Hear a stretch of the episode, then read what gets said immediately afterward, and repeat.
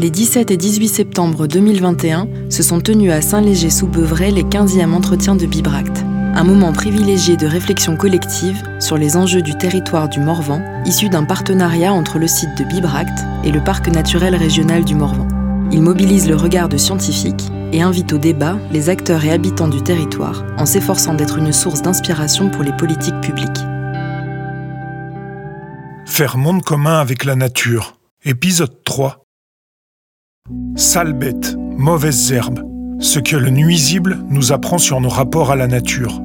Parce que les sociétés humaines partagent avec les êtres vivants les mêmes territoires et la même histoire, que notre survie en tant qu'espèce dépend de la leur, la question de la cohabitation et de la manière de vivre ensemble est désormais centrale. Quelles conditions de dialogue se sont déjà créées? Quel type d'alliance existe? Comment notre regard sur les êtres vivants évolue-t-il? Et jusqu'où se porte-t-il? C'est ce qui a été mis en débat cette année, avec l'intervention de Rémi Luglia.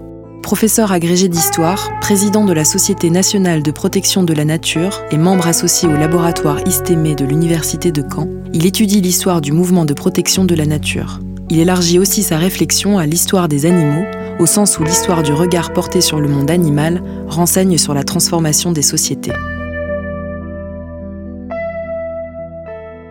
Bonjour à tous. Alors euh, moi j'ai un PowerPoint, donc quelques images, parce que j'ai une gageure extrêmement importante, c'est d'éviter de vous endormir sur la digestion. Donc voilà, je vais essayer d'illustrer ça un, petit peu.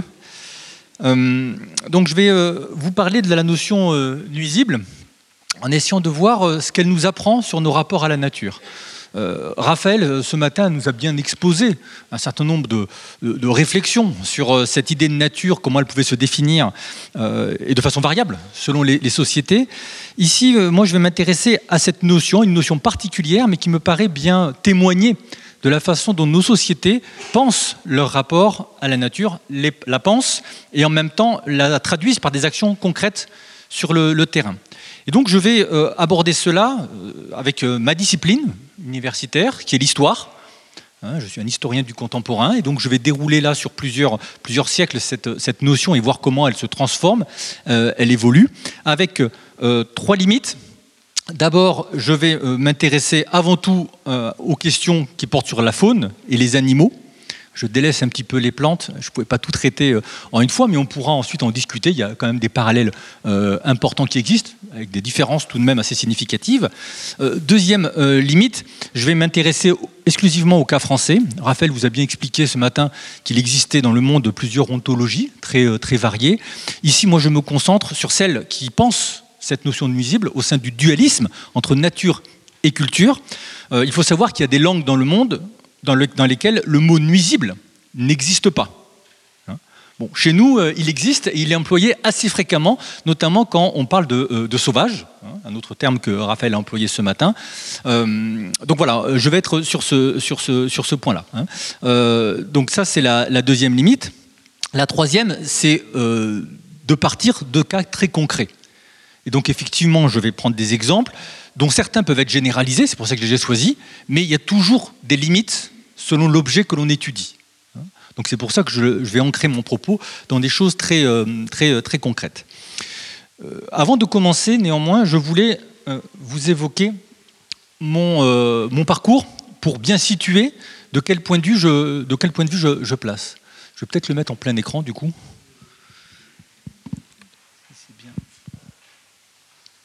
Alors. Vous l'avez ouvert, vous l'avez ouvert avec euh, quel outil du coup?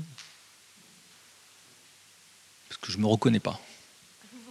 Pour mettre le pour mettre non si si c'est mon c'est mon diapo mais pour mettre en plein écran. Ah, tu le déforme? Ah ben non, on va pas on va pas déformer les animaux. non, mais laissons comme ça. Non, c'était pour simplement, si tout le monde voit bien, ça, ça ira très bien. Donc simplement, voilà, je voulais euh, quand même commencer par situer mon propos. Euh, pour bien euh, expliquer de quel point de vue je, parle. Alors, je suis d'abord un professeur euh, agrégé d'histoire dans le, dans le second degré. Bon, ça nous importe assez peu aujourd'hui, mais c'est aussi pour ça que je parle debout, l'habitude de parler devant mes, élèves. Je suis, de façon plus intéressante, un naturaliste de terrain. Hein. donc, depuis mon plus jeune âge, je suis sur le terrain à observer notamment les oiseaux, un ornithologue comme beaucoup, mais aussi les, les mammifères. Euh, et c'est ça qui va déterminer un peu mon parcours, un peu spécifique, euh, et aussi mes engagements, parce que, troisième caractéristique, je suis un protecteur de la nature, donc engagé dans ce mouvement, président d'une association nationale, la Société nationale de protection de la, nature, et à ce titre-là, euh, j'interviens aussi dans le débat public en ce qui concerne les nuisibles. Donc là, aujourd'hui, c'est pas ce que je vais, je vais tenir comme propos, on pourra éventuellement échanger lors des questions avec des propos plus engagés, mais là, je vais essayer de mobiliser ma dernière caractéristique, c'est que je suis un historien universitaire rattaché à l'université de Caen.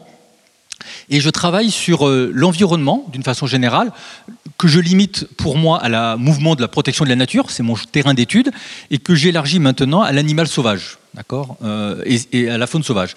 Je suis administrateur de deux associations, l'association d'histoire pour la protection de la nature et de l'environnement, et le groupe d'histoire des, euh, zones humides où je côtoie Corinne Beck, évidemment, euh, que vous connaissez, connaissez tous. Voilà. Et donc c'est à partir de, de, de, ce point de vue-là que je vais essayer de développer aujourd'hui une analyse historique, donc dans un temps, dans un temps assez long, de cette notion de nuisible. En effet, la notion de nuisible, n'a pas existé de tout temps, formulée ainsi en tout cas, dans notre société. En effet, c'est une notion qui, par exemple, au Moyen Âge, euh, était employée dans un certain nombre de textes, notamment des lettrés euh, du Moyen Âge, qui étaient souvent des hommes d'église. Hein. Euh, assez peu de personnes savaient lire et écrire à cette époque-là. Et ils employaient cette notion de nuisible pour désigner un certain nombre d'objets assez différents de ceux que l'on utilise de nos jours. Ils l'employaient pour parler des hommes sauvages, ceux qui vivaient au fond des bois, il employait pour parler des hommes qui étaient euh, sans religion ou avec de mauvaises religions, les impies, et il employait surtout dans leur texte pour euh, l'être qui leur apparaissait comme étant le nuisible par, excellence, la femme. Donc effectivement, euh, on est assez loin de nos conceptions actuelles. pourquoi ces, ces, nuisibles étaient avant tout humains? Parce qu'ils se plaçaient d'un point de vue religieux et ils examinaient le monde selon ce point de vue-là. Et en l'occurrence, les êtres euh, autres êtres vivants, et notamment euh, des animaux, on peut penser euh, à ce qu'ils appelaient les bêtes fauves, les bêtes cruelles, les bêtes féroces, faisaient partie de leur monde. Ils le déploraient, ils s'en accommodaient. Ils s'en accommodaient. Et je rejoins ce que disait Raphaël, ils développaient un vivre avec. Alors ça ne faisait pas forcément plaisir, mais ils vivaient avec. Pourquoi? Parce que pour eux, tous ces êtres vivants-là, avaient une place dans leur monde. Étant donné qu'ils étaient créés par Dieu et qu'eux-mêmes étaient tous empreints de religion. Et donc la lecture de leur monde était une lecture euh, divine. Donc l'être humain était présent, tous les autres êtres vivants étaient présents et avaient leur place parce qu'elle avait été fixée par Dieu. Donc chaque être était légitime dans sa place. Bien sûr, certains gênés, c'est évident, ils essayaient de mettre en place des stratégies pour euh, être gênés le moins, euh, le moins possible, mais il n'y avait aucune recherche d'éradication complète d'un être vivant. D'accord? Vous voyez que là, il y avait une, vision du monde qui était particulière, qui était différente de la nôtre. Et euh, Raphaël euh, l'a dit ce matin, en arrivant au moment euh, de l'époque des Lumières, donc 17e et surtout au 18e siècle, la vision du monde va changer. le, le, facteur divin va être minoré, va petit à petit disparaître, la société va se séculariser, et ce qu'on va mettre au cœur des réflexions, et notamment des philosophes, mais pas que, au cœur de la société, c'est la réflexion qui va mettre l'humain au centre du monde. Et par cet anthropocentrisme, on va avoir un certain nombre d'êtres vivants rejetés à la périphérie. Le monde n'est plus organisé par Dieu pour Dieu, selon un dessein qui lui appartiendrait. Il est organisé par l'homme autour de l'homme. Et l'homme devenant le centre du monde, il va juger tous les êtres qui l'entourent et avec lesquels il y a des relations. Ainsi euh, va apparaître cette notion de nuisible, c'est-à-dire un être vivant ou une espèce qui, euh, en tout temps, est gênant pour l'homme et qui a vocation à disparaître, puisque la destinée du monde, c'est d'être anthropisé. Tout ce qui gêne ce dessin a vocation, à terme, à disparaître. Ainsi vont se mettre en place un certain nombre de logiques qui vont conduire à la recherche d'éradication d'un certain nombre d'espèces euh, gênantes. à ceci va se rajouter la Révolution française, alors pardon, je suis allé, euh, je suis allé un, peu, un peu vite, hein. euh, puisque voilà, j'étais déjà parti sur ma, ma diapo qui parle euh, d'histoire. Voilà, j'étais parti, l'historien a dominé les choses. Mais auparavant, je termine sur cette diapo puis je reviens sur ce que je voulais vous dire pour donner quelques éléments de réflexion quand même sur, sur ce que j'essaye de vous, de vous retracer. Donc un deuxième élément, c'était la Révolution française qui est venue mettre en place ce qu'on a appelé le droit de défense. D'accord? Par rapport aux privilèges seigneuriaux, euh, les paysans, euh, à l'époque, ne pouvaient pas chasser ou tuer un certain nombre d'animaux, même s'ils venaient ravager leur récolte. La Révolution française a mis à bas ces privilèges et a donné à la paysannerie la possibilité et le droit de se défendre contre tout animal qui viendrait gêner les cultures. Et donc, on a ici à la fois des moyens qui apparaissent pour, euh, pour détruire un certain nombre d'espèces, et puis surtout une société qui voit cela comme étant un acte légitime. C'est pour cela que cette notion de nuisible va se développer et va surtout s'établir avec, euh, en devenant au XIXe siècle, une question savante. Il appartiendra aux savants de définir ce qui est nuisible et ce qui ne l'est pas.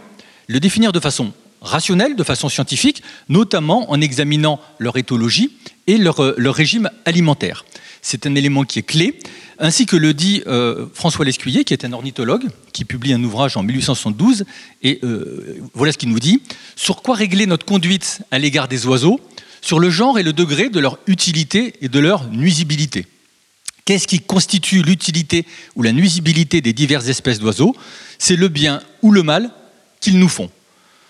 Ce matin, Raphaël nous parlait d'un dualisme. Ici, on a un manichéisme qui vient reprendre cela. L'homme au cœur du monde, et c'est lui qui va décider ce qui lui fait du bien et ce qui lui fait du mal. Et le comportement qu'il va adopter par rapport à ces espèces-là va être fonction de, euh, de cela. Donc je, reviens euh, alors ça, c'est pour poser le point de départ. Je reviens aux éléments de définition que je voulais euh, vous euh, discuter avec vous, et puis après je reprendrai le, fil historique. Donc l'idée aujourd'hui, c'est vraiment de s'intéresser à cette notion de nuisible. Donc vous voyez qu'il n'a pas une définition, je dirais, d'ordre éternel, y compris dans notre société. Elle est variable et elle varie encore de nos jours. c'est une définition éminemment polysémique, qui est complexe, et qui va varier, je vous l'ai indiqué, mais Roger l'a signalé tout à l'heure, va varier en fonction de l'objet qu'on regarde, qui est nuisible, le loup, le lapin, l'insecte, le rongeur. Tout le monde n'a pas le même avis là-dessus, et surtout qui va être variable selon euh, le groupe social qui va le penser. Le nuisible de l'agriculteur, par exemple le sanglier, n'est pas le même que le nuisible du chasseur, qui seront plutôt les prédateurs. Le nuisible du touriste, on peut penser aux moustiques ou à la cigale, si on va en, Provence, euh, ne sera pas le même que celui du jardinier. On peut penser plutôt aux limaces. D'accord? Et puis, est-ce que les écologues n'ont pas eux-mêmes leurs propres nuisibles On pourra en, discuter. Je prévois de poser un certain nombre de questions sur cette notion d'espèce exotique envahissante qui me paraît à interroger. Le nuisible du forestier est-il le même que celui que le pêcheur? Non, vous voyez que cette notion-là donc est polysémique. Alors j'en livre une première euh, définition assez simple. Je, me place sous la réflexion d'André Micou, euh, qui dit, euh, qui parle d'un gêneur dans la communauté biotique. le nuisible, c'est quelqu'un, c'est quelqu'un, donc une population ou un organisme qui va gêner certains, humains. Donc c'est une définition globale, mais qui a une conséquence très spécifique c'est qu'à partir de cette définition et de cette catégorisation humaine, on va définir des modalités d'action sur ces espèces-là. Et ces actions, c'est d'abord et avant tout de les détruire. D'accord? Donc on gère, comme on dit, on gère le sauvage. Généralement, ça consiste en des actions de destruction. Donc ce concept-là, clairement, n'est pas simplement une idée, une réflexion, une conception, mais bien quelque chose qui a des effets très concrets et qui va euh, déterminer les actions et même le droit tel qu'on l'applique aux autres, aux.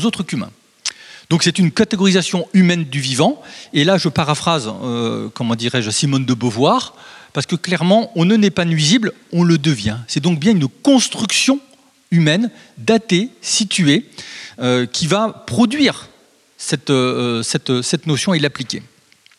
Cette notion, en plus, est structurante dans nos sociétés et elle perdure à travers le temps.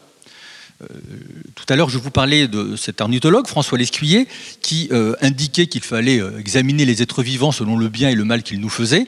Effectivement, au XIXe siècle, on voit fleurir ce type d'ouvrage, des catalogues, catalogues raisonnés hein, ce sont des scientifiques qui écrivent des animaux utiles et nuisibles de la France. Ici, c'est Maurice Girard, qui est un vrai naturaliste, qui écrit cela en 1878. Il publie un premier fascicule, celui que je vous ai mis ici, hein, par esprit positif, les animaux utiles, mais il en publie un fascicule second qui euh, présente les animaux nuisibles. Donc les savants vont catégoriser les choses, animaux utiles, animaux suivibles, nuisibles. Euh, ça ne reste pas uniquement dans les sphères savantes, c'est quelque chose qui va être enseigné, qui va être transmis aux populations et qui va devenir, comment dirais-je, irriguer complètement les sociétés.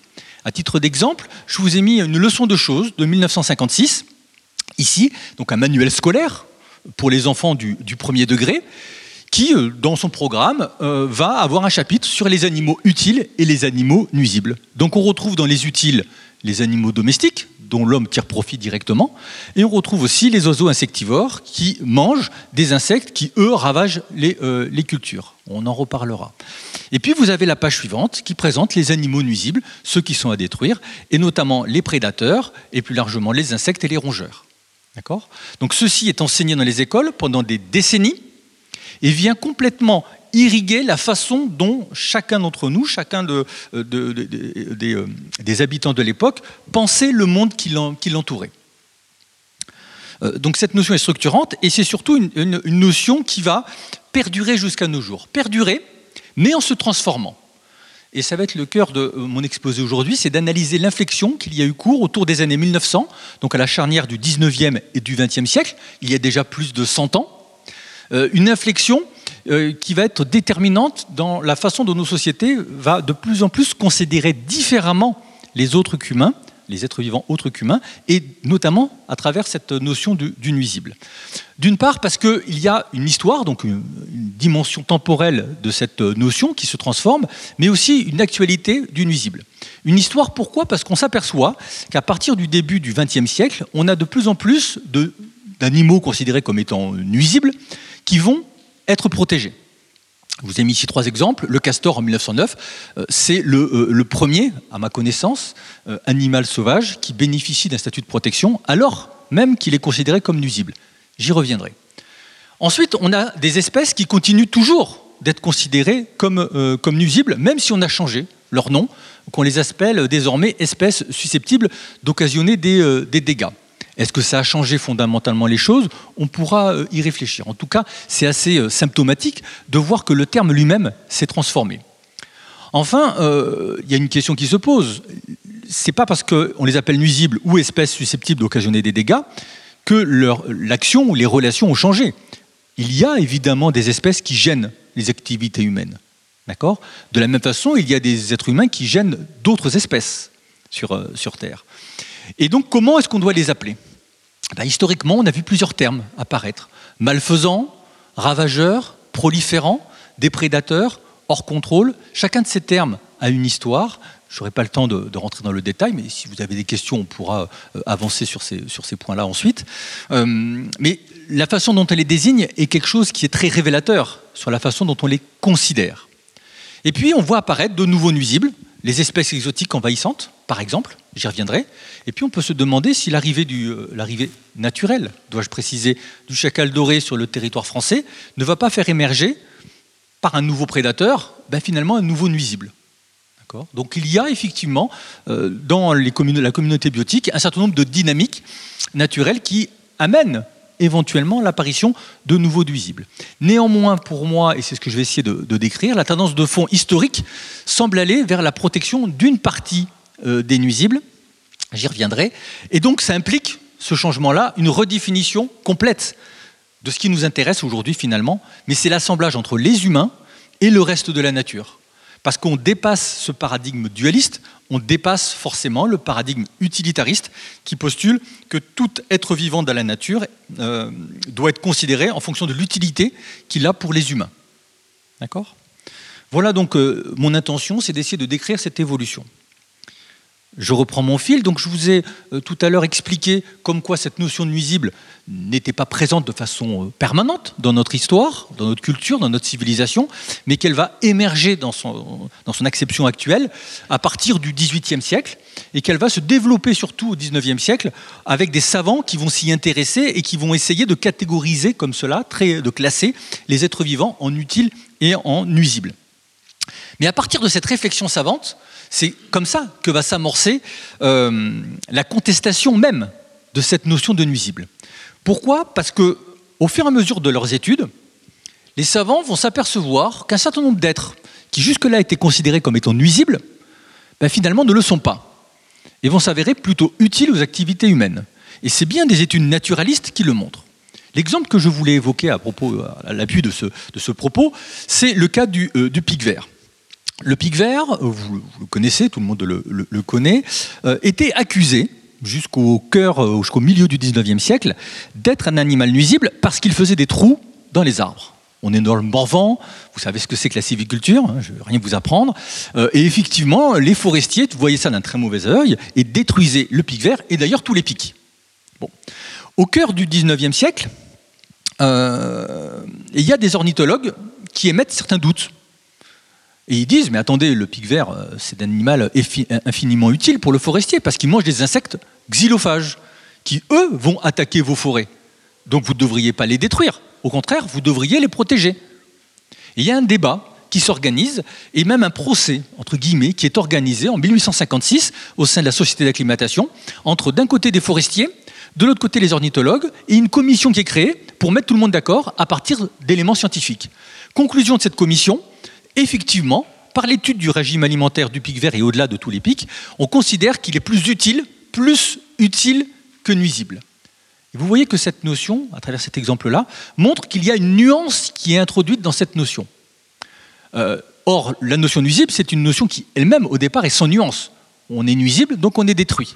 On ne peut pas être à moitié nuisible ou un quart nuisible. Or là, les savants démontrent qu'on n'est pas nuisible tout le temps, dans tous les lieux et dans toutes les situations. Et qu'ainsi, euh, il faut peut-être procéder différemment que dans une logique d'éradication. Le pic vert va donc rentrer dans le registre des animaux protégés, comme tous les pics, et comme à la fin du XIXe siècle également tous les petits oiseaux insectivores, les passereaux, et également les rapaces nocturnes. Bon, pour les rapaces diurnes, ça va être un peu plus compliqué, parce qu'ils ont une image qui est quand même un peu plus euh, négative. Mais même les rapaces nocturnes, parce qu'ils mangent des rongeurs, vont rentrer dans la catégorie des animaux utiles, un peu, euh, un peu en contrepoint d'un certain nombre de croyances populaires les concernant. Mais ici, c'est la raison scientifique qui va les faire rentrer, sortir de la catégorie des nuisibles et rentrer dans la catégorie des utiles. Et donc on a par ce biais-là une première, euh, une première protection qui va être portée et des euh, premiers coups de canif à cette notion de, nuisible. Je vous ai mis ici une autre image pour illustrer ce propos. Là, on est juste après la Première Guerre mondiale. C'est un document publié euh, dans un journal euh, américain et qui va être repris euh, dans le bulletin de la LPO, hein, qui venait juste de naître. Hein, elle est apparue en 1912. Cette image présente une campagne divisée en deux ensembles. Vous avez tout d'abord à gauche, ici, une campagne idéalisée. Idéalisée, c'est-à-dire une campagne anthropisée. D'accord De beaux arbres bien droits, un petit bosquet agréable au fond, une belle ferme, euh, et un champ bien planté, les plants bien alignés, qui ont l'air de bien se développer. Ça, c'est l'image de la campagne idéale. À droite, en revanche, vous avez euh, une campagne qui est le contrepoint exact. Pas un brin d'herbe, une campagne ravagée avec des arbres rabougris au fond et une pauvre petite masure, hein, une ferme un peu ruinée. La différence entre les deux, c'est quoi? Ce sont ces légions d'insectes qui parcourent cette campagne-là et qui montent à l'assaut de, euh, la belle campagne. D'accord? Entre les deux, une tranchée surmontée d'un peu de barbelés. On est en 1919. La tranchée, ça parle à tout le monde. D'accord? Euh, Et ce qui fait le rempart de cette belle campagne par rapport à ces légions d'insectes, ce sont les petits oiseaux, les oiseaux insectivores, qu'il faut donc protéger.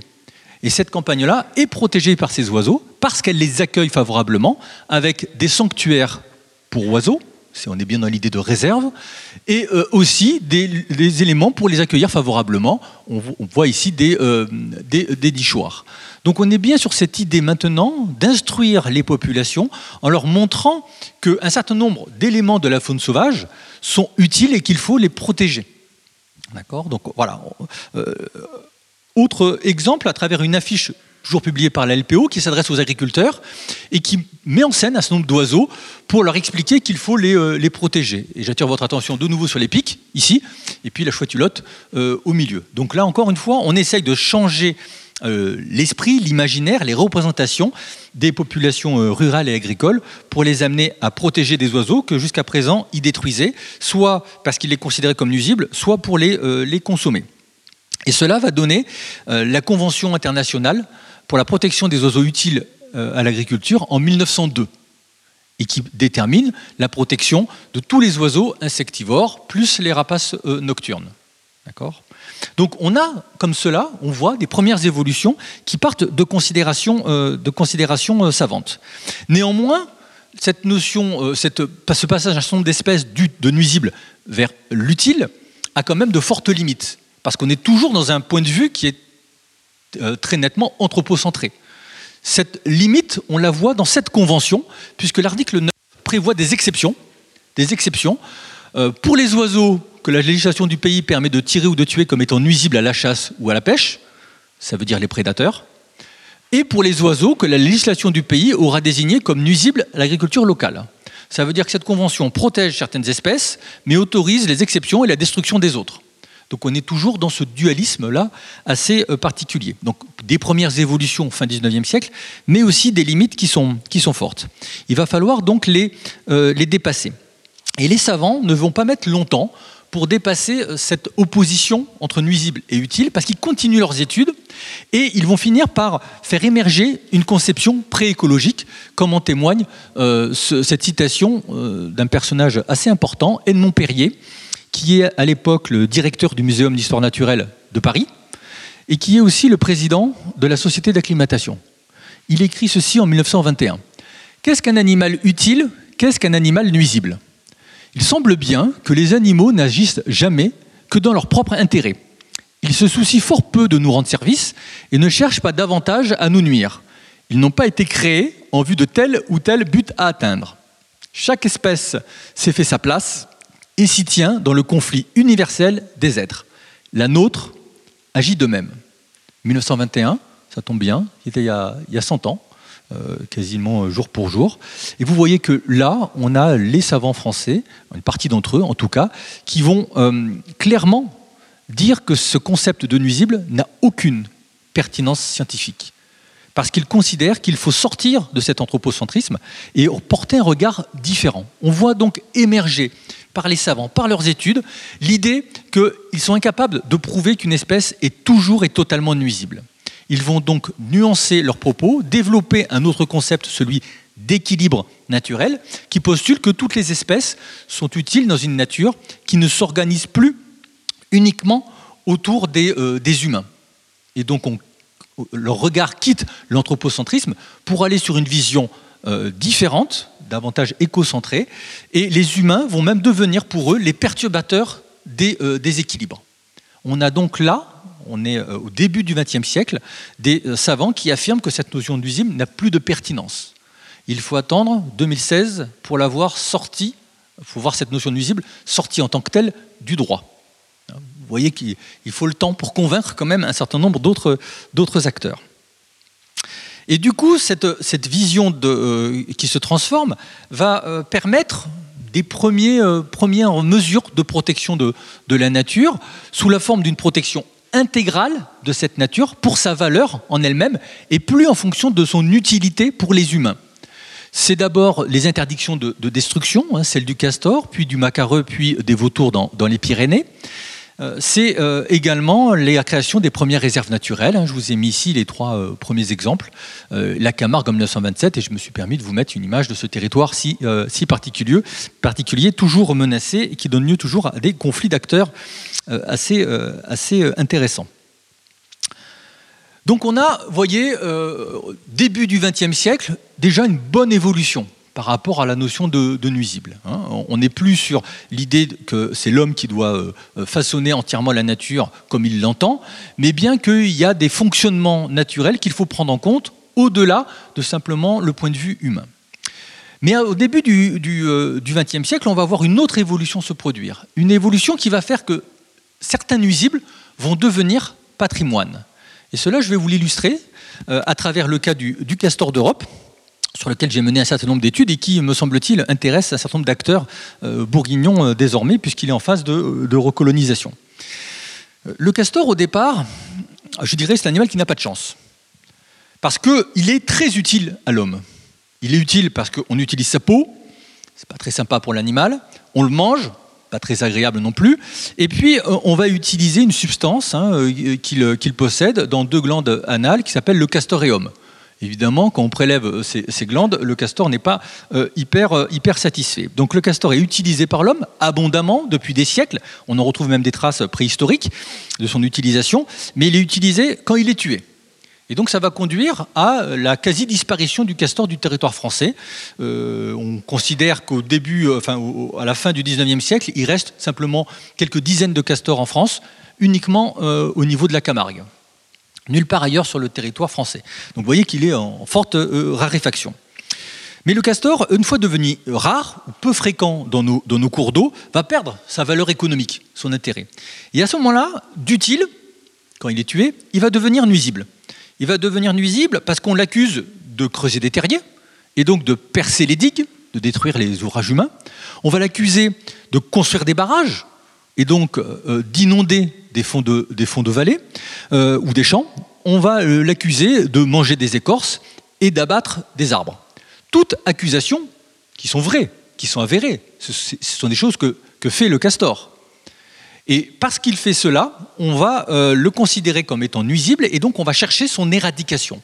C'est-à-dire que à la fin du 19e siècle, il y a des primes qui vont être données pour la destruction des derniers castors sur le Rhône. D'accord? Donc on paye pour que le castor disparaisse. C'est une prime à la queue de castor, euh, on va dire. Donc le castor euh, est un nuisible incontesté, il est au bord de l'extinction. Je vous ai mis la carte de répartition du castor en Europe euh, aux alentours de 1900. Vous voyez qu'il n'en reste quasiment plus dans toute l'Europe. Donc une espèce qui est au bord de, l'extinction et surtout qui est considérée comme utile ou comme nuisible. De toute façon, il est détruit. et c'est cela qui je trouve intéressant. Parce que c'est quand ce castor-là est au bord de la disparition, même s'il est considéré nuisible, qu'il commence à être protégé. On va protéger un nuisible.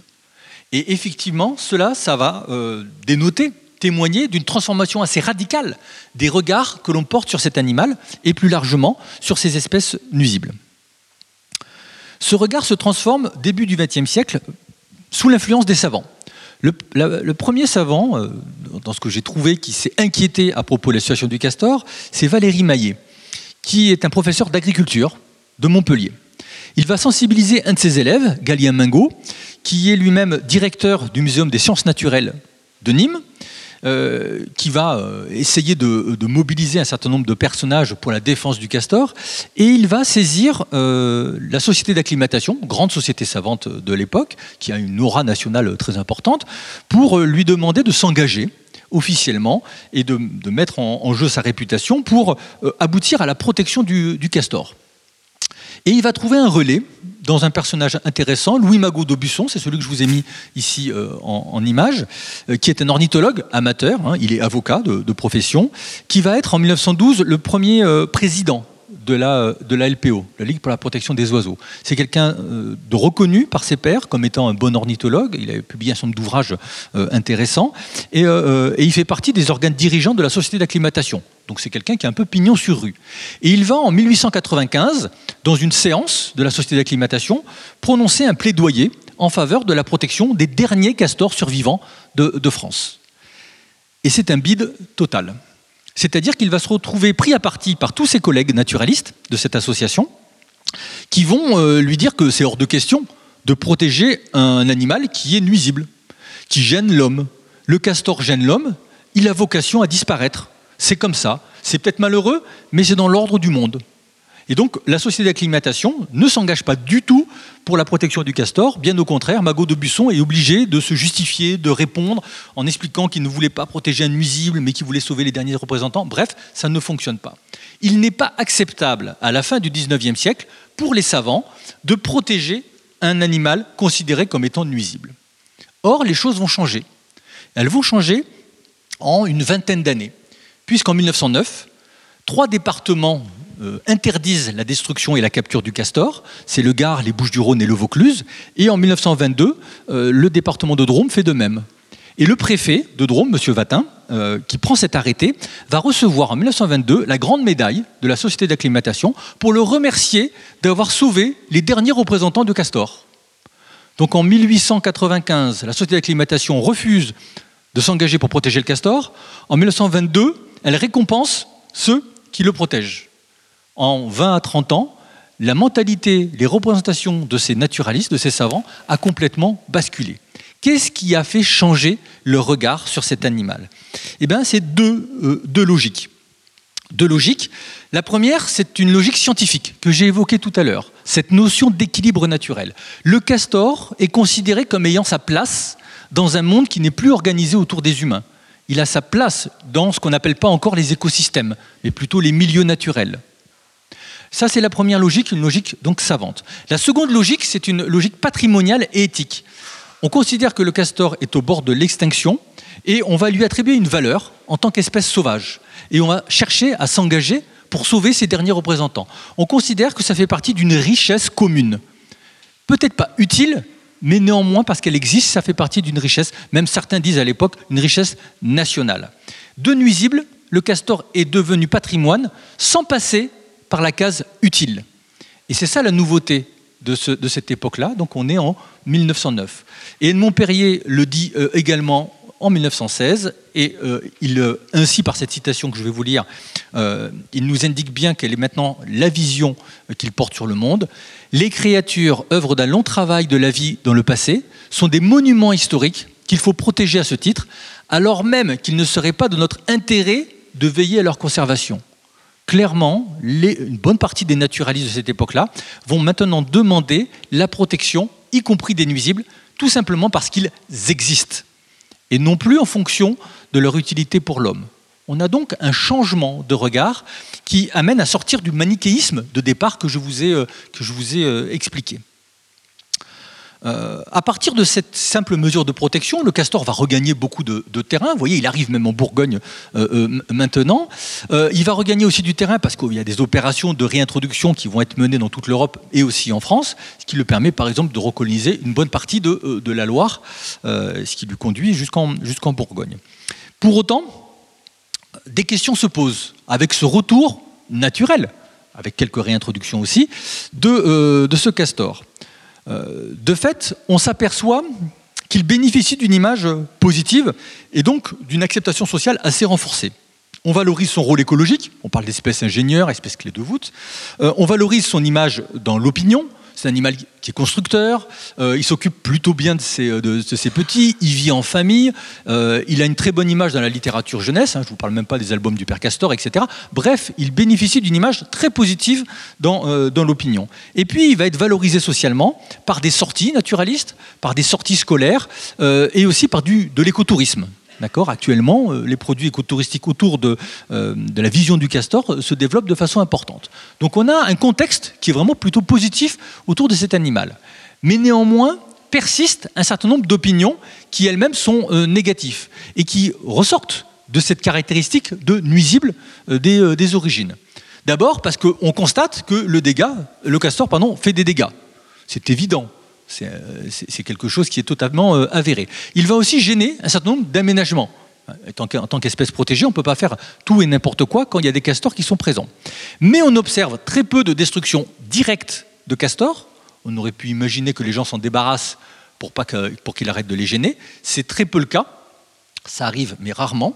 Il y a surtout des demandes de mise sous tutelle, et je rejoins finalement ce que disait Raphaël tout à l'heure, de mise à distance de ce sauvage, avec parfois même euh, une demande qui concerne directement les associations de protection de la nature en disant occupez-vous de vos castors.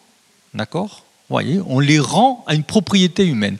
On dit ça aussi à l'État, puisque c'est un, animal qui est protégé, donc il est protégé par l'État, c'est donc à l'État de s'en débrouiller. Voilà ce qui est demandé. D'accord? Pour cela, je vais euh, d'abord évoquer un cas français, et puis ensuite deux cas belges, pour illustrer ces, euh, euh, opinions par quelque chose de, très concret. Le cas français, il concerne les Ardennes puisque les castors remontent par la Belgique, euh, ils remontent la Meuse, et ils sont arrivés, il y a, quelques années, à Charleville-Mézières. Et ils n'ont rien trouvé de mieux que de, s'installer dans un endroit qui leur apparaissait euh, très favorable, parce que, avec une physionomie assez, euh, assez sauvage, sur un lieu de captage des eaux potables de Charleville-Mézières. D'accord on imagine un périmètre protégé, donc un lieu avec peu d'agriculture, euh, j'imagine, hein. finalement un délaissé en quelque sorte. Et donc la famille s'installe là, fait des barrages et s'y trouve très bien. Sauf que ces barrages font courir un risque de contamination des eaux. Et donc il y a euh, toute une affaire qui, euh, qui enfle, ainsi que l'illustrent les propos de ce vice-président de l'agglomération de Charleville-Mézières, qui lui pose les choses de façon extrêmement binaire. Il faudrait savoir ce qui est le plus important, la vie de ces castors, puisque lui il demande de les détruire, on simplifie les choses, ou l'alimentation en eau de 40 000 personnes. Dans l'esprit de cet élu, c'est l'un ou l'autre. La cohabitation n'est jamais envisagée. Des solutions, la troisième voie, je dirais, euh, n'est pas, euh, pas envisagée à un instant. C'est soit l'homme, soit le sauvage. D'accord? Les deux sont incompatibles. Ben, heureusement, euh, je dirais, un certain nombre de personnes, et notamment les agents de l'OFB, ont proposé d'autres solutions, ont mis en place des aménagements qui ont permis, euh, les choses se sont apaisées, de faire cohabiter les, deux, c'est-à-dire de continuer à alimenter les 40 000 habitants de l'agglomération de Charleville-Mézières, mais de permettre à ces castors aussi d'exister. D'accord? Mais pour vous dire que la façon de penser le monde d'un certain nombre de personnes reste très, euh, très binaire. C'est un peu la même chose en Belgique. Premier cas, nous sommes en 2017, au printemps 2017. Et euh, il y a un problème qui se pose au parc d'attractions Walibi. D'accord? Euh, Puisqu'au pied de ce, manège, hein, qui s'appelle le Loup-Garou, euh, une famille de castors s'est installée. Alors, je ne dirais pas qu'ils sont venus chercher ici la tranquillité, parce que entre la musique et les hurlements, je ne suis pas sûr qu'ils soient. Mais ils sont au pied, ils, se trouvent bien, au pied de ce, manège. Peut-être le son et lumière, c'est quelque chose qui les intéresse. Toujours est-il que parce qu'ils sont bien, euh, ils commencent à aménager les lieux et ils se mettent à ronger tous les arbres que l'on voit ici. D'accord? Certains menaçant évidemment de tomber sur le manège. Évidemment. Donc ça pose une question de sécurité. Euh, les euh, propriétaires du parc, les gestionnaires s'en alarment, à juste titre. sachant que c'est des espèces protégées, ils, informent l'État belge, ils leur demandent d'agir. Et euh, la direction de la protection de la, nature, euh, de la nature et des paysages en, Belgique va euh, intervenir et propose comme solution, faute d'autres solutions, de détruire cette famille de castors. D'accord? Voilà. Quelques jours avant que l'opération de, piégeage et de destruction intervienne, il y a en Belgique un mouvement d'opinion suscité par des associations de protection de la nature qui va se remettre en place, qui va faire beaucoup de bruit et qui va amener tout le monde à faire marche arrière. D'accord? À tel point que fin mars, une solution est trouvée, c'est celle de la cohabitation. C'est-à-dire que l'opinion publique va imposer au parc d'attractions, à qui ça fait une très mauvaise publicité, cette affaire-là, notamment vis-à-vis des familles, d'accord? L'idée qu'on va détruire une famille de castors qui s'est installée, bon, ça ne plaît pas. Euh, ben, finalement, tout le monde trouve un terrain d'entente et une association naturaliste intervient pour, ben, d'une part, abattre les arbres qui étaient déjà entamés, qui menaçaient de tomber, protéger les autres par du grillage et faire en sorte que cette famille de castors continue à vivre là, sans menace pour le manège on a trouvé une solution de cohabitation. Parce que l'opinion publique a contraint les décideurs politiques et économiques à chercher une autre voie que la voie naturelle, qui est celle de la destruction de ce qui nous gêne. Donc une fin plutôt heureuse qui, vous connaissez euh, euh, l'humour de nos amis belges, donne euh, deux jours plus tard une, rumeur comme quoi le parc d'attractions allait changer de nom et ne plus s'appeler Walibi mais Castibi.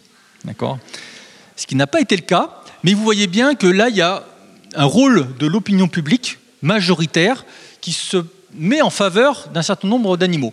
Parce que le castor a une image sympathique, évidemment. On ne ferait pas la même chose avec d'autres animaux.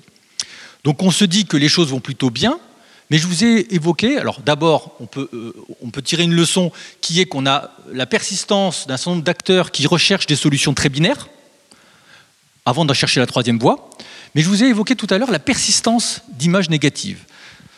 un mois plus tard en Belgique, une autre affaire va défrayer la chronique et mobiliser l'opinion publique, c'est celle-ci, où on retrouve un castor euh, crucifié sur un portail. Bon, je ne m'attarderai pas sur le, bon goût euh, de, cette personne-là, la personne qui a fait ça, euh, mais ici, on a une action d'un riverain excédé parce qu'un castor était proche de chez lui, le gênait, rongeait des arbres, il faisait des barrages, et qui l'a cette fois-ci tué et cloué sur son portail. Bon. donc clairement, on voit bien la persistance euh, d'éléments, euh, comment dirais-je, qui refusent de rechercher la cohabitation. Moi, en tant qu'historien, il y a un élément qui m'a particulièrement euh, interpellé sur cette histoire-là. C'est le nom de la rivière où le castor a, été, a été tué, Brevanne. Alors, je ne sais pas, Corinne, Corinne Beck n'est pas là, mais elle nous aurait fait sans doute une bonne explication de texte. ben, Brevanne, ça vient d'un terme gaulois, biber, qui signifie castors. Ça signifie qu'il y avait dans cette rivière manifestement des castors dans des temps euh, anciens, euh, au temps euh, des, Romains, des Gallo-Romains, peut-être au Moyen Âge, que l'homme l'a chassé, l'a persécuté et l'a extrait. Et quand cet animal revient sur ce territoire qui porte son nom, il n'est plus accepté. Donc on voit bien qu'il y a des évolutions importantes et une sorte de myopie temporelle, d'amnésie, euh, de nos sociétés et de nous-mêmes par rapport à des, euh, à des êtres vivants qui viennent d'au-delà de notre propre mémoire. D'accord? Euh, Donc ce retour ici du sauvage pose question à un certain nombre d'entre eux. Des cas minoritaires, mais des cas qui, existent. Et ces problèmes-là se posent aussi parce qu'on s'aperçoit qu'il y a un vrai déficit finalement d'adaptation de nos sociétés à ce retour du sauvage. Je parle de celui-ci, mais on pourrait parler de plein d'animaux comme, comme, comme cela. Euh, je vous ai mis ici une, photo euh, assez, euh, assez expressive, puisque nous avons, on est en Val-de-Loire là, un propriétaire qui constate que certains arbres de son bois, au bord d'un cours d'eau, sont coupés. Sont coupés, les arbres sont par terre. Bon, ça l'agace. Et donc, il trouve comme solution de mettre un panneau défense de couper les arbres. Évidemment, ça n'a pas eu beaucoup d'effet, parce qu'il s'agissait de castors. Et en allant parler à cette personne-là, eh ben, euh, euh, ce riverain est tombé des nues. Il n'imaginait pas, il ne concevait pas qu'un animal, en France, était capable de faire cela. D'abord, il ne savait pas qu'il existait du castor d'Europe, en France, euh, et il n'imaginait pas la capacité de travail de cet animal de faire cela. Et donc, en ignorant cela, voire en considérant que la nature n'est pas capable, euh, il ne peut pas définir des solutions de cohabitation. Surtout que cette nature, le castor, ce matin on parlait du loup, euh, on pourrait parler aussi du renard, s'adapte très fortement à nos sociétés. Euh, y compris quand il n'est plus dans ces territoires depuis longtemps. Et donc ça implique de porter une analyse sur l'animal pour essayer de définir des registres de cohabitation. Et ces éléments-là ne, sont pas, ne sont pas évidents. Euh, voilà, j'ai terminé sur le cas du castor. Je vais vous présenter, euh, pour terminer, un second, euh, cas qui décentre complètement le regard. Je vais me fonder sur les travaux d'un collègue historien, Daniel Faget, hein, de l'Université d'Aix-Marseille, qui a travaillé sur les mammifères marins. L'objectif, c'est de vous montrer comment les réflexions peuvent se passer pour d'autres espèces de mammifères. les mammifères marins sont mal considérés dans nos sociétés jusqu'à très récemment. Au XVIe, XVIIIe siècle, on les assimile à, je dirais, des émanations diaboliques. Parce qu'ils vivent dans un milieu extrêmement hostile, la mer, et puis il y a tout un fond religieux, et notamment biblique, qui les montre en train de dévorer des, euh, humains. Faisant partie de ce milieu-là, on les met dans un registre religieux, et donc du, registre euh, du monde euh, des abysses et des enfers. Arrivé au XIXe siècle, ce regard un peu religieux sur ces animaux marins va, euh, va changer, va se transformer. Ils vont devenir nuisibles. Ils vont devenir nuisibles pour plusieurs raisons. D'abord, euh, parce qu'on va les accuser. On va les accuser de faire disparaître le poisson, ce sont des prédateurs. On va les accuser de euh, détruire les instruments de pêche, Ici, vous voyez des filets euh, sardinaux qui sont percés par, euh, les, par marsouins. et surtout, on va en faire, et c'est ça le motif, hein, des boucs émissaires. Des boucs émissaires d'une situation sociale extrêmement compliquée de la corporation des marins-pêcheurs, que ce soit en Atlantique ou en Méditerranée. Au XIXe siècle, ces marins-pêcheurs se paupérisent, sont en grande difficulté économique. Et pourquoi? Parce que les ressources halieutiques sont en diminution ils n'arrivent plus à pêcher suffisamment euh, pour, euh, pour maintenir leurs revenus. Et donc, plutôt que de traiter le problème fondamental, la disparition euh, des ressources par des méthodes de pêche trop agressives, et c'est à ce moment-là que se développent les chaluts par exemple, eh bien on va trouver un bouc émissaire. Et ce bouc émissaire, ça va être les mammifères marins, les dauphins, les marsouins. Et donc on va mener des campagnes, on va agir de façon technique, comme, dirait Raphaël, euh, en menant des campagnes de destruction. Et on va même mobiliser l'armée, hein, au début du XXe siècle, pour détruire les bandes de marsouins ou de dauphins le long, le long des côtes. On va même, certains, mettre en place une double logique. D'abord une logique industrielle, on va exploiter industriellement euh, ces animaux, pour but de les faire disparaître, et certains vont aller jusqu'à mettre en place une logique d'éradication, éradication, c'est-à-dire de les faire totalement disparaître. Et pour cela, ils vont euh, mettre en place euh, des appâts empoisonnés. Alors ces appâts empoisonnés, c'est deux aiguilles de métal de 20 cm qui sont euh, fichées à angle droit dans un bloc de caoutchouc, puis mis droite, liées avec, un morceau de, boyau, hein, mis dans un appât et jetés par dizaines de milliers dans la mer, océan Atlantique, mer Méditerranée. L'idée, c'est que les dauphins et les marsouins le mangent, leur suc gastrique dissolve le boyau, les aiguilles se remettent à angle droit, leur perforent euh, l'estomac ou les intestins et les font mourir. Ici, la logique, c'est pas d'utiliser ces poissons, enfin pardon, d'utiliser ces mammifères marins, d'accord C'est de les éradiquer, de les détruire. Donc on voit bien que là, la, notion nuisible s'applique véritablement. cette notion va durer jusqu'à euh, la seconde moitié du XXe siècle. Les choses vont se transformer dans les années 1960 grâce à deux éléments euh, principaux. Le premier, c'est un film, Le monde du silence, qui va montrer la vie de ces euh, mammifères marins sous un jour positif, et le dauphin va devenir un passeur de nature, il va être valorisé. Euh, deuxième élément qui va les aider, on parle toujours aux représentations et aux imaginaires, c'est une série télévisée euh, qui s'appelle Flipper le dauphin, qui va être diffusée sur les chaînes françaises à partir de 1966, qui va être rediffusée près d'une vingtaine de fois depuis, et qui va changer complètement le regard que les sociétés portent sur ces animaux. Et le dauphin, ensuite, par son d'études scientifiques, va être considéré comme un animal intelligent, qui communique, et finalement qui était très proche des humains. Il va même s'humaniser d'une certaine façon. D'où le succès des delphinariums, etc. Euh, et le dauphin devient un animal presque fétiche dans nos sociétés. Mais on peut se dire que l'être humain, finalement, décidément, a toujours besoin d'un bouc émissaire et d'un nuisible, parce qu'au moment où le dauphin euh, quitte cette sphère du nuisible pour rentrer dans celui des passeurs de nature, eh bien, il y a un autre animal marin qui va, lui, être considéré comme nuisible, ce qui n'était pas spécialement le cas avant. Ce sont les requins. Et les requins, euh, je vous montre un exemple, 2006, un document de communication euh, fait par les pouvoirs publics. Hein. Ici, il s'agit du Conseil euh, général des Bouches-du-Rhône, d'accord euh, qui cherche, alors de façon tout à fait intéressante, hein, à sensibiliser les populations contre les risques de, cancer de la peau pour amener les gens à se faire dépister. Ils ne trouvent rien de mieux que de mettre en comparaison un gentil dauphin et un méchant requin. Le gentil dauphin, c'est le joli grain de beauté. Le méchant requin, c'est le grain de beauté qui est en train de se transformer en cancer. D'accord? Voilà. Donc, on a toujours cette logique manichéenne, euh, le bon et le méchant. D'accord euh, cette idée-là va se trouver encore une fois véhiculée dans les représentations euh, dans ces années d'après la Seconde Guerre mondiale, notamment par, là encore un film, Les Dents de la Mer, et puis les versions successives, hein, qui va ancrer clairement, durablement, l'image du requin tueur d'hommes dans, dans nos imaginaires, dans nos représentations.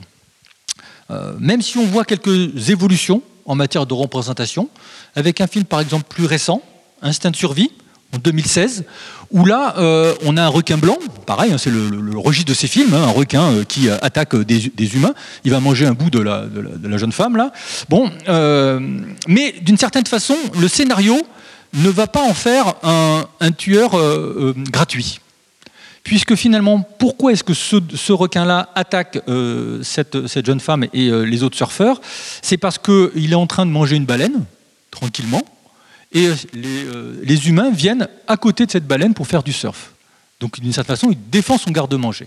Et puis ce requin, on s'aperçoit au fil du, que le film avance, qu'il a eu à souffrir des hommes puisqu'il a euh, dans sa chair un certain nombre de, cicatrices et un certain nombre de bouts de métal qui restent euh, enfoncés en lui. Et donc on peut se demander si ce n'est pas une image de la nature qui cherche à se venger de ce que l'humain leur fait, euh, subir. D'autres films actuellement, d'autres films un peu d'horreur comme cela, travaillent cette, notion-là. Je peux même vous conseiller, enfin je ne sais pas si conseiller le bon mot, un film sur les castors zombies. Mais bon, là on, passe dans, un monde... Parfois la recherche universitaire nous fait faire des choses assez curieuses. Euh, cette image du requin va, euh, va poser problème le requin ancré comme étant nuisible. Et euh, je vous en donne une dernière illustration à travers cette campagne, là aussi, sur euh, euh, quelque chose de tout à fait louable, hein, les luttes, donc on est en 2018, la lutte contre le, le harcèlement sexuel, notamment dans les, dans les, transports en commun, et notamment parisiens. Simplement, les pouvoirs publics, donc la région Île-de-France, RATP, SNCF et le syndicat des transports d'Île-de-France, ne trouvent rien de mieux comme campagne d'affichage de mettre en scène des prédateurs prédateurs, hein. je ne dis pas prédateurs sexuels là, mais prédateurs euh, avec, euh, avec des, des, jeunes femmes en situation euh, d'être dans des transports en commun. Donc ici, vous avez un requin, vous avez aussi une affiche qui concerne l'ours, et une troisième qui concerne le loup. D'accord? Génial. On assimile le prédateur sexuel à ces animaux, dont une bonne partie sont d'une part certains menacés, c'est le cas de l'ours, parle pas la situation de l'ours en France, elle est quand même compliquée. On n'a pas besoin de rajouter une image euh, d'un ours euh, tueur d'hommes. Et euh, une bonne partie des requins, des espèces de requins dans le monde, sont en voie de disparition, voire d'extinction. Et on a des pouvoirs publics qui renforcent cela. Je sais pas, moi j'ai jamais vu un requin, un ours ou un loup attaquer sexuellement qui que ce soit. même dans les imaginaires. On peut faire des imaginaires, mais bon, en, réalité, j'ai pas vu ça très fréquemment. Par contre, j'ai vu davantage euh, d'hommes le faire. Et donc peut-être que sur ces images, on aurait pu, euh, au lieu de mettre un requin, mettre un homme. D'accord? Alors sans doute que politiquement, c'était plus compliqué. On a préféré faire un pas de côté et mettre ça sur des boucs émissaires, encore une fois, euh, qui semblent repartir dans cette notion de, de nuisible. Bon.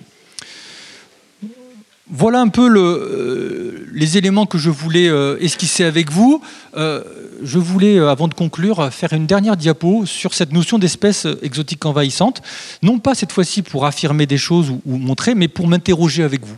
Parce que véritablement, euh, je n'ai pas de certitude de ce point de vue-là, et je m'interroge si ces espèces exotiques envahissantes ne sont pas finalement des, euh, des nouveaux nuisibles. Donc une sorte de résurgence de cette notion un peu qui essentialise certaines espèces. ces espèces-là, posent des problèmes. Elles posent d'abord des problèmes aux humains dans leurs activités, que ce soit d'ailleurs des animaux ou des plantes exotiques. Euh, elles sont euh, donc considérées nuisibles pour les humains selon une, vision utilitariste et anthropocentrée. C'est celle que je vous décrivais au XVIIIe ou XIXe siècle. D'accord? Donc, euh, ces espèces exotiques envahissantes vont être détruites pour cela. Mais elles vont aussi être considérées comme étant nuisibles à l'équilibre de la nature au sein des écosystèmes et pour d'autres espèces qualifiées d'autochtones ou d'indigènes. Elles vont donc être nuisibles selon une vision écosystémique et biocentrée. Dans les deux cas, dans les deux cas, on recherche l'éradication, quelle que soit la vision portée, que ce soit une vision héritée anthropocentrée ou que ce soit une vision beaucoup plus moderne, scientifique, biocentrée. Et donc cette ce qualificatif d'espèce exotique envahissante, je constate, va délégitimer des actions anthropiques, l'introduction, l'acclimatation, ça c'est plus possible hein, de, nos jours, ça fait plus de 100 ans que c'est normalement plus possible, euh, mais elles vont légitimer, légitimer aussi d'autres actions, et notamment des actions de destruction ou de recherche d'éradication. Mais je considère qu'on peut se poser un certain nombre de questions par rapport à ces logiques-là.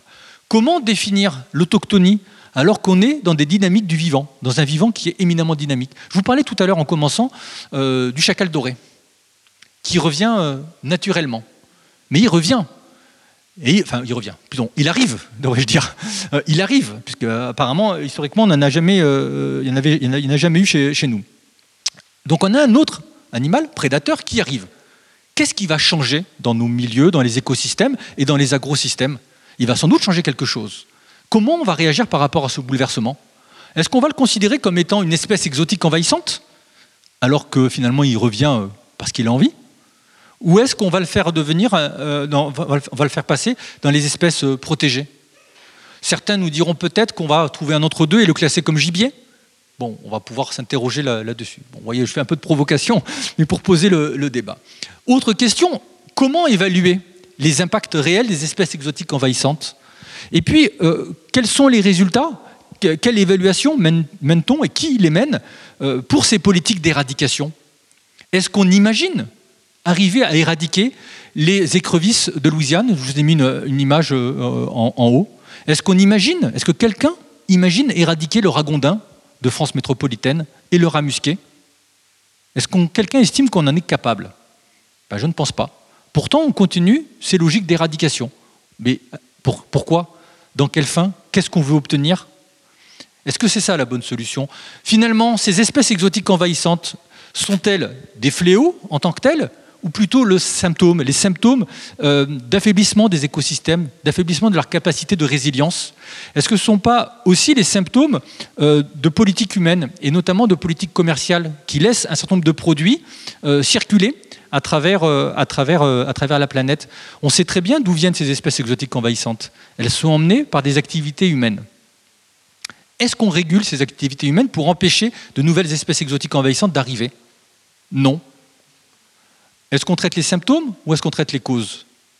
Voilà des questions euh, qui me semblent interroger la, société. Je vous ai mis en bas, en bas à droite, là, un autre exemple d'espèce exotique envahissante, qui est l'érismature rousse, et qui vient poser problème euh, par rapport à une autre espèce, euh, l'érismature à, tête blanche. Et donc en France, il y a des campagnes d'éradication qui sont menées sur les récimatures rousses depuis plusieurs années et qui ont l'air de bien fonctionner.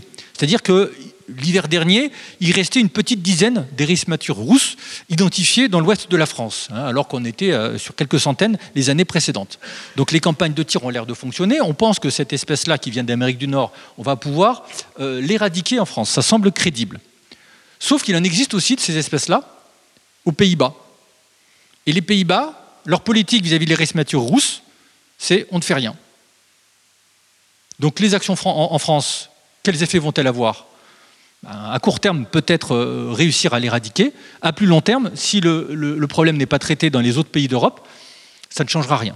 Voilà, donc euh, ici, j'invite à, nous interroger sur ces politiques menées euh, sur ces espèces-là. En tout cas, il y a beaucoup d'éléments qui me, questionnent je termine donc tout simplement pour rejoindre finalement d'une certaine façon ce que disait Raphaël tout à l'heure. D'un point de vue historique, on voit plusieurs logiques qui se mettent en œuvre. Une logique ancienne, héritée, logique d'éradication, qui n'a pas toujours existé, mais qui nous façonne encore fortement. on voit aussi une autre logique qui existe à, notre époque, c'est une logique de sacralisation, où on fait de certains animaux des êtres sur lesquels il ne faudrait pas, pas agir du tout deux logiques différentes, mais qui me paraissent correspondre à une même vision philosophique. Une séparation de l'homme et du reste de la nature. Je considère que l'intérêt, c'est d'aller chercher une troisième voie.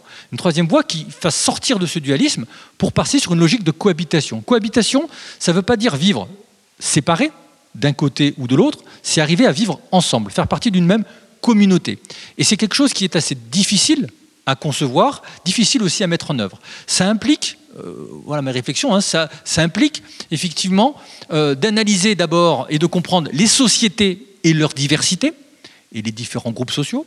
Cela implique évidemment de comprendre les espèces et les écosystèmes, autre type de discipline, mais surtout de mêler ces connaissances-là pour comprendre la liaison entre les deux, ce qu'on appelle les anthroposystèmes ou les socio-écosystèmes, pour bien comprendre la façon dont nous vivons ensemble, dont nous nous imbriquons, et rechercher donc des arrangements entre nos sociétés et le vivant autre qu'humain. L'idée, c'est de travailler sur des trajectoires qui vont arriver à une communauté de destin.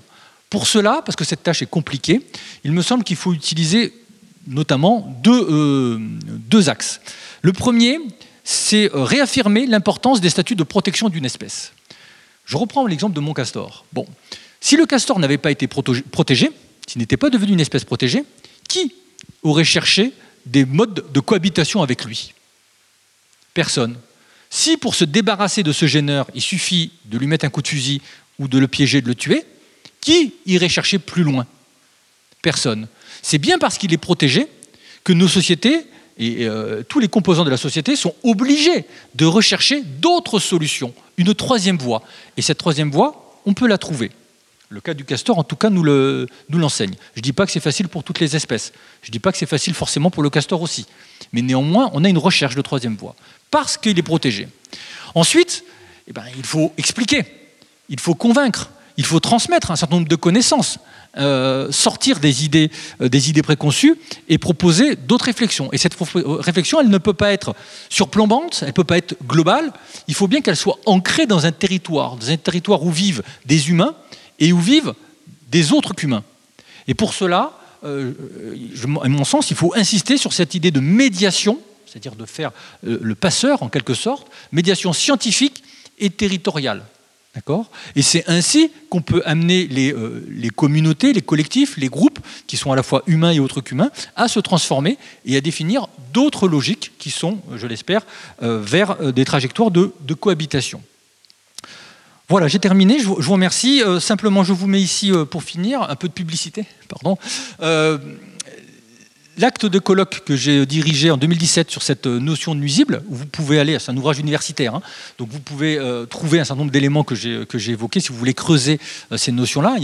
Bien plus d'études de cas que celles que j'ai présentées qui évoquent cette notion des nuisibles. Et puis, euh, je vous ai mis aussi trois numéros spéciaux d'une revue éditée par la Société nationale de protection de la nature, qui s'appelle Le Courrier de la nature, et qui concerne cette question-là. Euh, un numéro sur les nuisibles, hein, euh, en haut à gauche, avec une vulgarisation finalement des recherches scientifiques sur cette notion-là, avec une dimension plus juridique aussi que ce que je n'ai fait, je ne suis pas juriste, et aussi plus, plus, plus naturaliste. Et deux autres numéros, un consacré à l'ours, où il y a des problématiques euh, de cohabitation fortes qui se passent, et celui de cette année qui vient de sortir sur le lynx, où là encore les enjeux de cohabitation sont euh, extrêmement euh, importants. Voilà, je vous remercie.